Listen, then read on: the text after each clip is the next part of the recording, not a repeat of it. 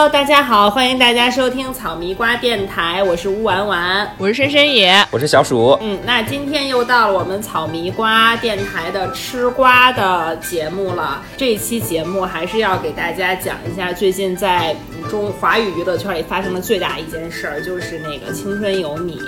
终于完结了，然后我本人是在上海出差的过程当中，晚上捏着脚，然后看着最后的宣布排名。我以为你身上插着管儿，看完了最后的决赛。以后也要给大家介绍一位嘉宾，也是我的朋友，就是叫粉红猪的这样一个这个女孩，她真的投票哦，她给那个安琪投票，所以她就必须要看一下她的投票结果，陪她一起看了这个蔡徐坤怎么一个那个面无表情，跟机器人一样，一个一个宣布的这个名次。嗯，当然我们今天其实要吐槽和吃瓜的是关于它的结果这个东西，就选最终选出来了两位。就大家口中的铁 T 这个事情，至今还是让很多人意难平啊，不太能接受。老鼠要不要先给大家稍微介绍一下，就是这个节目最后是选出来几个人是要干嘛？不是介绍铁 T 吗？就会 会有会有朋友不知道铁 T 是什么吗？我觉得玩完可以给大家先说一下铁 T 这个概念是啥。铁 T 其实我觉得这个词是。有一点那个不大好的意思吧，我觉得。对对对，有一点贬低了啊。我们三个人平时绝对不会用这个词来形容这个这个族群的。他这个铁 T 子就是说，在女性同性恋群体当中，就是充当那个偏主动的一方啊。他们的外貌打扮的就是非常的男性化，就比如说头发剪得很短呀，然后就是装扮永远都是穿裤子，很少穿裙子呀，整个人看上去就是非常像。男孩这样的一个装束和外貌的话，大家会管他们叫铁 T。最终清你出道的九人里面的第一名刘雨昕和第九名陆柯燃，他们两个其实就是。外貌上就非常符合人们一般对于铁 T 的想象，然后说他们两个是首首尾相连，胜出出道。其实我本人对这个事儿我也觉得非常迷惑，就是因为我觉得女女团在大家心目中固有的印象就应该是可爱的妹妹们呀，对吧？那为什么女团的选秀大家还是会偏向这种像 Tomboy 风格的这种女生呢？就是古早一点，从什么李宇春、周笔畅、尚雯婕，他们其实都是有点这个走这个路线。到这一届刘雨昕和这个陆柯燃，就好像感觉选手们都意识到走这个。个风格的取胜的可能性比较大，然后那个青你和创造有好多女生就是短发男生的打扮，哎，就比如说你就像是韩国，我能想到的其实就出道女团里面走中性风格比较成功的，我只能想到就是 F X 里的 Amber，是这次创造营那个宋茜，她以前在韩国出道的那个组合叫做 F X。然后里面有一个成员叫 Amber，但是我觉得就是说你像这样做一个就是相当于有个调剂的这么的一个人物，我觉得是 OK 的。但是 C 位都是一个这样的形象，我就觉得真的是有点 too much 了。而且当时因为那个 Amber 他是算是 A B C 嘛，因为他那个 F X 当年是想走国际路线的，所以把 Amber 引进去，大家就觉得相对来讲合理一点。但是实际上 Amber 在韩国真的人气不高。但是我想说，就是刚才乌完完提到韩国的话，就你能感受到，作为一个生产男团、女团、偶像团体特别这个机制已经非常成熟的这么一个市场，韩国它对于去挑选这个中性。形象的这个队员态度是非常非常谨慎的，就是屈指可数，我们半天就数出来这一个。其实你如果算起来的话，里面真正的这种完全中性风的，我现在能想起来的，其实就只有三个人，就其中两个，一个是我们刚才说的 C 位出道的刘雨昕，还有一个就是压哨出道，就是第九位的这个陆柯燃之外，其实还有一个叫林凡的，我不知道你们那天如果看直播的话，就是林凡就是那个在。在下面的观众席介绍各个公司老板的那一位就是林凡，就是为啥叫铁 T，就是因为我们大多数觉得女生作为女同性恋，看你是看她的样子，你也不可能看出来她是一个同性恋，所以大家就觉得啊，那会不会她 哪一天又会喜欢男的，或者是之类的？因为毕竟有一种性别叫做流动性的。性别取向者嘛，对，但是所谓的铁梯就是觉得他就定性了，他你一看就是，就是这辈子可能就是觉得他要当一个男性，所以就是被大家戏称为铁梯，其实是有一点贬低的。所以这个刘雨欣和刚才。小鼠说的那个叫陆柯燃，包括这个林凡，他们给人的感觉就是我要当个男的，死不穿裙子。李宇春在她出道的前几年，几乎从来没有人见过有她有这种穿裙子的形象，就可以理解这一点，我觉得。所以我想说的点是什么？就一个方面，我们都知道了，就是他们的这种角色和形象是完全的往男性化的方向去走的。但是，其实我更想侧重的一个点是什么呢？就是你想想，一百多个人，就里面可能就他们这三个就中性风会比较显著的，就这三个人，然后最后选九个人，然后两个人成团了，两个人占了九分之二，然后另外一个人虽然没有成团，他甚至在。就是二十到三十五的这个排名都不算非常高，但是爱奇艺还是给了他一个在最后直播那么多人观看的情况下，给了他一个在在那个观众席当主持的一个机会。就所以可见他们真的是戏份非常重。呃，深深也其实有讲到一个点，就是说穿着打扮上面，他们一般很少有人去穿裙子。就这个点，其实我最早在他们就这个《青春有你二》呃就就主题曲第一次发布的时候，就其实注意到了，就当时在这个主题曲 C 位出 C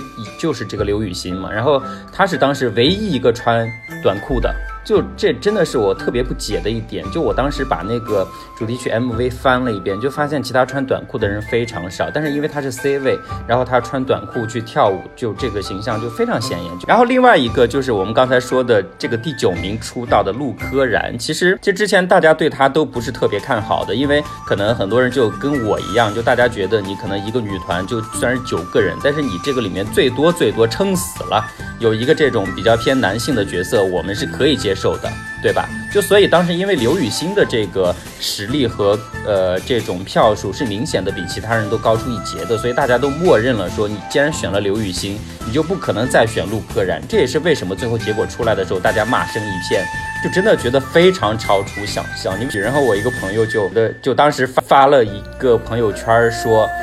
这个组合才应该叫 TNT，因为头和尾都是 T。哎，那你自己从一个忠实观众的角度来看，那你会觉得刘雨欣和陆柯燃他们身上有一些就是你像我们这种吃瓜群众 get 不到的或魅力吗？但是确实有看到，就是大家为什么去 pick 刘雨欣？第一就是她的舞蹈实力真的是在哪儿的？你相对其他那种软绵绵的一些妹子来说的话，她跳舞确实是好是好看的，有一些力量感。就这个方面来说的话，大大家去 pick 她，我觉得我是能理解的。然后另一方面，就她的一些性格之类的表现。呢，就他是那种，嗯，其实，在私底下感觉也也是那种不争不抢，但是非常稳。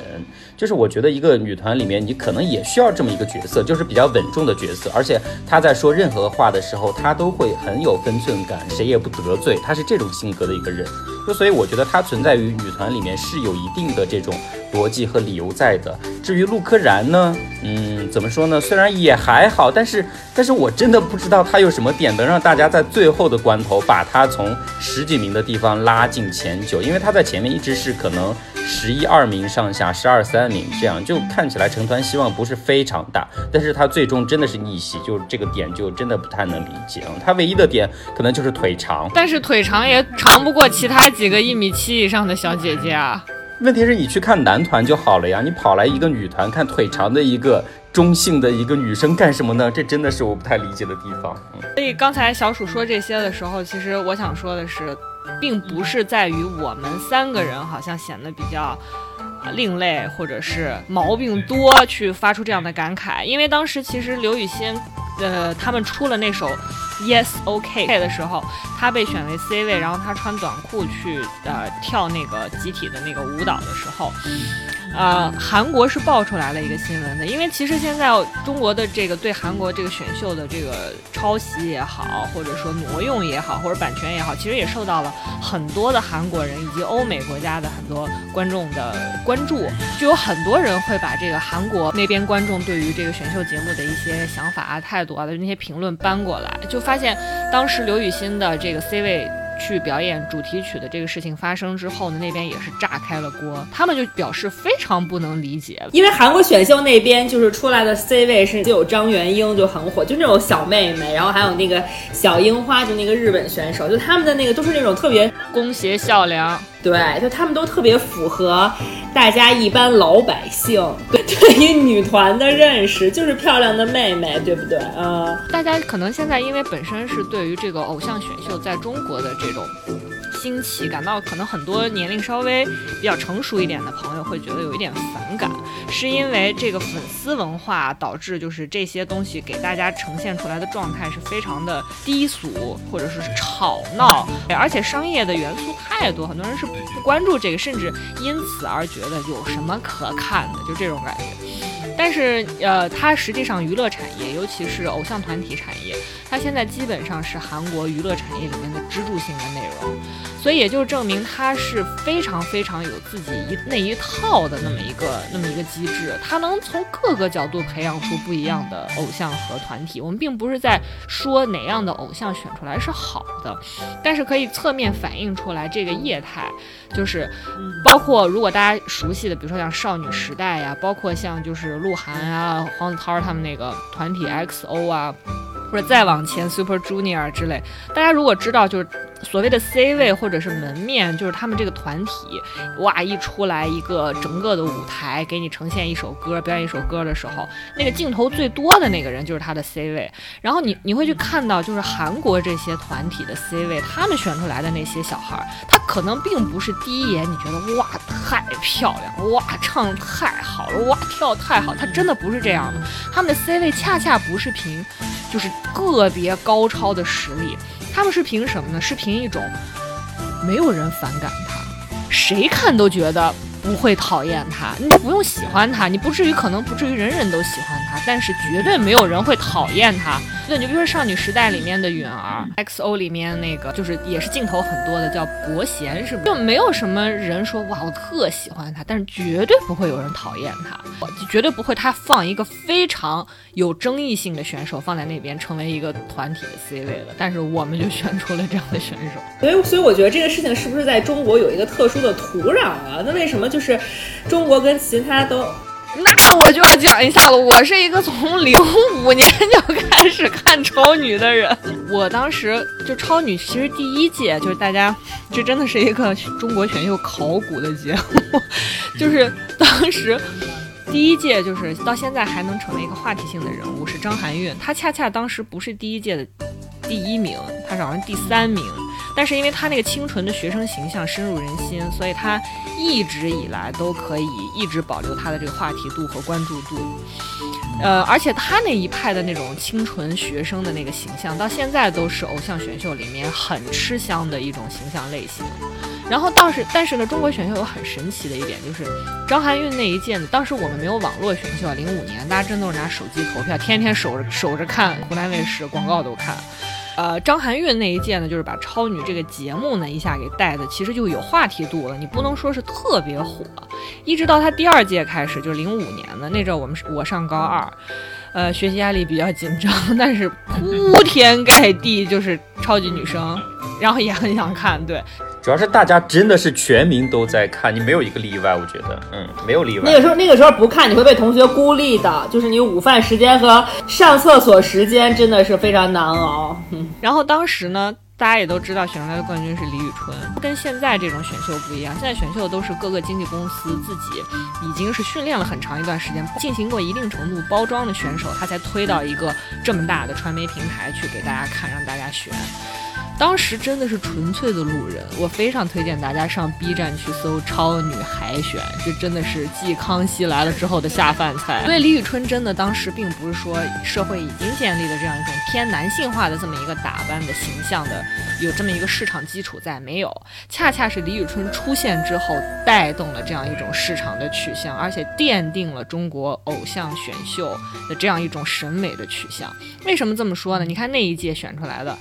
李宇春、们周笔畅，其实你从李宇春从当时到现在，你看她整个的这个呃人设的造型来讲，她其实本是比较忠于自我的，就是她确实是对自己的穿着打扮是比较喜欢这种帅气。当然这两年有已经有了很大的变化了，但是当年是真的就是假小子那个样子。然后到了零六年，就是我们高中毕业该上大学的时候，对那一届的冠军是尚雯婕。但为什么要提这一届呢？这一届就是出现了一个分不清脸的状况。为什么所有人留着？一样的杀马特头型，我清一色，而且几乎所有的选手都走这个路线。你会发现，这些来参加选秀的选手，他们已经有了一个非常非常明确的参赛动机，就是我要成为下一个李宇春，就有意识的去往这个形象去靠拢了，就已经，嗯，就当时尚雯婕、刘力扬、丽娜、许飞，其实这几个都是有点这个风。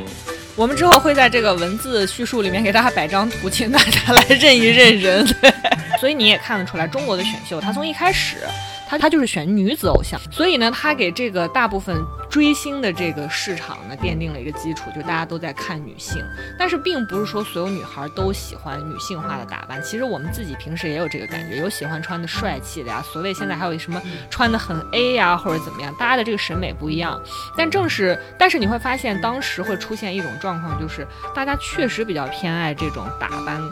呃，既能讨女生对女生的那种喜欢的想象，又能讨女生对男。男生的喜欢那种想象，就是中国的这个选秀，实际上它是同时承载了又要选男的，又要选女的，然后再到后来呢，就是专门做了这个快乐男生，就张杰就是回锅肉，然后去参加那一届，就是第一名叫啥陈楚生是吧？那一届呢，你看追星的还是女生，所以我们这个市场建立的就是这样子。我之前就是也有身边有这个跟乌安丸一样，曾经非常喜欢韩国明星的朋友。然后他其实有跟我提供了一些想法，就是就是韩国，就是说，比如说像男团，就是他的这个追星群体，并不是说只局限于低幼的女孩，而是男孩女孩都追星。为什么说他有这个市场基础？大家不要觉得说男生不追星，追的。你比如说日本的 AKB 四十八，复制到咱们中国，不是有那个 SNH 所谓的塞纳河四十八。就它是一个养成系的，它其实就是相当于把宅男心目中那种漂亮的洋娃娃给你变成真人，然后你来花钱，我可以给你搞一些场合，让你去真的摸它、看它，真的是握手会，每个人都握。所以就是说，男生是追星的，哪一部分男生我们就不好讲了。如果大家有兴趣，可以上网去搜一下，二更还是一条拍过一个视频，就是讲中国宅男是怎么追这个 S N H forty eight 就四十八的。所以它这个市场呢，就是比较大。而且呢，也比较健全。你像在韩国，他就说，你像追男团的，就是女生。而且男团呢，他在这个韩国的流行音乐市场的担当是很明确的，我就是要做歌，做好的流行音乐，然后来打榜，然后来 PK。但是女团呢，因为它是给男生看的嘛，大部分追女团的都是男生。所以它是用来做形象，包包装的都美美的啊，漂亮啊，长发啊，所以她的这个定位也很清楚。然后我们又想了一下，在欧美也没有出现这样的形象，就是完全是这种男性化的打扮的形象。因为有些人可能是性格上的，比如说像那个日本的女明星叫天海佑希，但是她是非常。有女性特质的那么一种形象，而不在于说她靠一种外化的男性形象去表现她的这种 girls power 的这种感觉。韩国的女 idol，她们也会展现自己特别那种洒脱呀、比较性感什么那一面，她们也叫自己 girl power。比如就是说这个深深也特别喜欢的华莎，以及就是 Black Pink 他们走的那个路线，对，他们也完全不是说从外形上看着我像个男的，但他们反而是希望用那种特别洒脱呀、勇敢。呀，敢做自己呀，不是在于我穿了什么，而在于我做了什么。对，但是我们的这个现在的这个偶像选秀的取向就在于他穿成这样，我就相信他是真的像男生一样坚强、厉害，可以克服困难。有安全感，让你觉得那短裤就可以给你安全感了。就如果大家看那个节目的话，就为什么它会引起一些我们的这么多的 confuse，就是因为我们并不是说女孩都要穿裙子，也不在于说有人穿了裤子你就会觉得她是一个什么样，我绝对不是这么保守的想法的。但你去看了那个节目，你就会发现它从里到外透露着一种。我怎么这么帅啊！我好帅啊！天哪，就是大家都爱我，你们都是我的老婆，女生黄晓明的感觉。说到这儿，就其实。因为这个节目录制的时候受到疫情关系的影响，其实很多时候都是没有带现场观众的，就是上面有一队在表演，然后其他的参赛选手是作为观众在下面去看的。你可以非常真实的看到当时其他在场的这些观众的反应，我觉得是能代表一定的观众心理哈。尤其当像刘雨欣或者陆柯燃这种他们跳完舞之后不是有一个那个 ending pose 嘛？就会做那种非常酷拽的那种，然后给你一个 对非常男性化的 wink 那那种，就是眨一下眼呐、对之类的这种状况。然后底下的这些当时没有上台的这些选手也会发出那种就是被杀到的那种所谓的惊声尖叫，说太他妈帅了啊之类。对你看到他们的表现，就能想象一定的观众心理。嗯，或者说，或者说，我们期待的就是应该像刚刚我们提到的韩国那个组合叫妈妈木，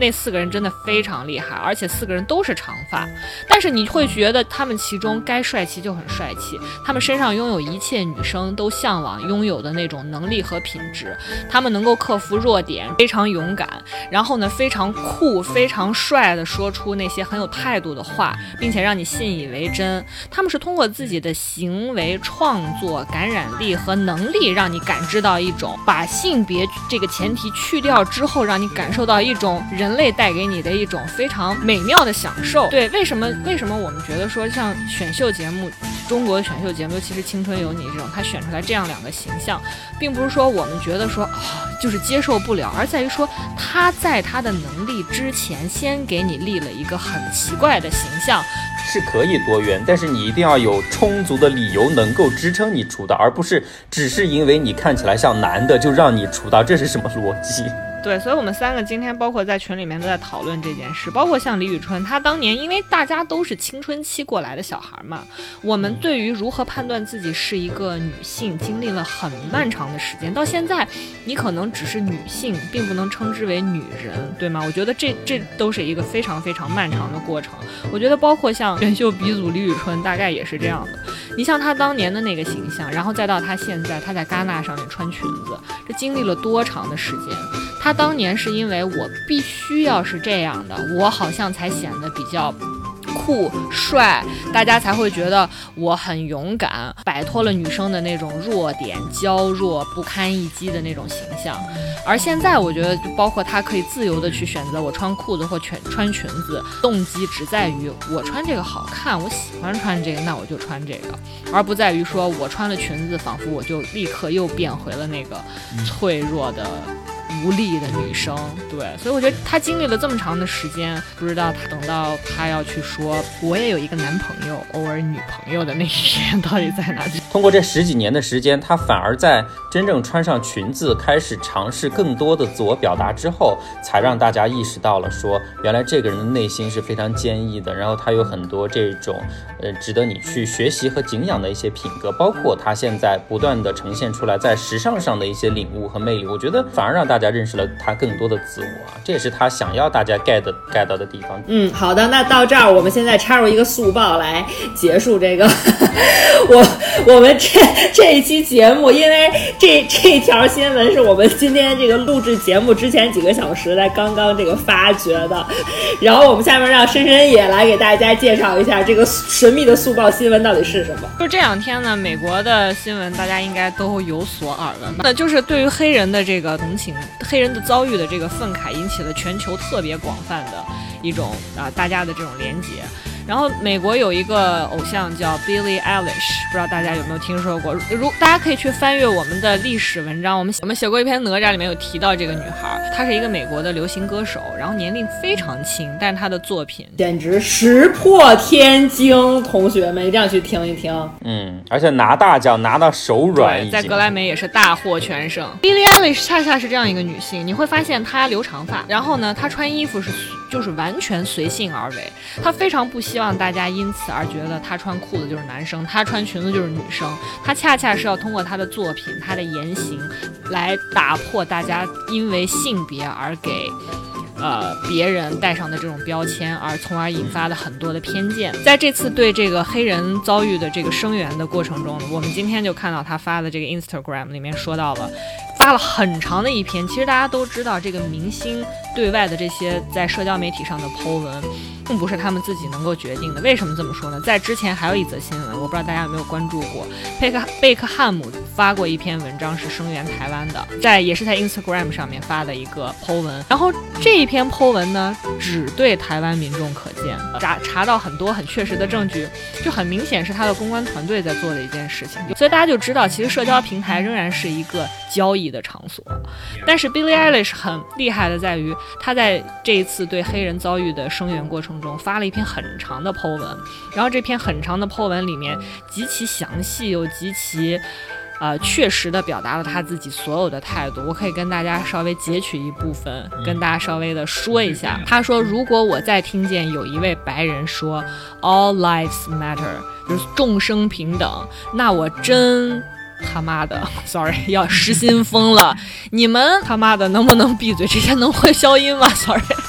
总之就是。你们能不能闭嘴？没人说你的命无关紧要，没人说你活得不够难。实际上，没有任何人说你的任何事。你们这些，我将在后面用“小可爱”来代替这个词啊！你们这些小可爱在做的就是让任何事情都围着你转。这件事真不干你屁事，请停止以自我为中心。然后他甚至下面还举了一个例子，就是你会发现一个一个偶，他真的是偶像，就是很多人都喜欢他，年轻人也喜欢他。然后年龄稍微大一点的人，因为听了他的音乐作品，也非常的认可他。你会发现他真的是一个很有智慧的人。他说：“如果你的朋友胳膊被划破了，你会给你所有的朋友胳膊贴创可贴吗？你不会，你只会帮你朋友，因为他在疼，他需要创可贴，他在流血。”如果一个人房子着火了，被困在里面，你会让消防队先去周围的每一栋房子查看吗？因为所有的房子都重要，当然不，因为他们根本就不需要。所以他的意思是说，不管你愿不愿意承认，你你白人就是拥有特权，这个社会给你特权，就是因为你是白人。你可以贫穷，你可以精神潦倒，但你的肤色依旧给了你根本没有意识到的特权。其实他这一段的 Po 文主要是针对那些站出来说 All lives matter，是因为有人打出了。Black lives matter，就是对黑人的命也是命。一些非黑人的群体就会站出来，就是说，其实不仅仅黑人的命重要，我们认为所有所有人的生命都重要。然后我看到一个很精妙的比喻，然后就有人说说那些说 all life matters 的人，说就是相当于，比如说那个你老婆问你说，baby 你爱我吗？然后你回答说说什么呢，宝贝，我爱的可是全人类。就就所以其实说回来，我们佩服 Billy 的地方还是在于他作为一个偶像。他真的既有能力，然后三观又正，对，真朋友们脑子清楚。他不在于说希望你看他做了什么，染发还是穿垮裤，还是露腰，还是今天穿了裙子，还是明天光了背，而在于说他真正在什么样的时候能够告诉你说你应该站在谁的那一边，你应该为什么发声，你应该坚持公平正义。而且他所有的这种。外在表现，就他的所有着装打扮都是基于他自己的喜好，他没有想去讨好谁，或者说去专门的去取悦谁，他就是自己觉得舒服。这也真的是你作为一个偶像应该有的一种态度，就是做自己，并且特别有担当。嗯，所以这就是我们今天讨论的关于偶像的这个主题的核心价值和意义所在。谢谢大家的收听。我们这一期吃瓜节目到这里就结束啦，然后下一期呢，我们会继续给大家带来人类迷惑行为大赏，希望大家可以继续紧紧的 follow 我们。那如果大家喜欢收听我们节目的话呢，请记得帮我们进行点赞、评论或者转发，您的支持是我们永远前进的动力，谢谢大家。好，下期再见吧，拜拜，拜拜，嗯，拜拜。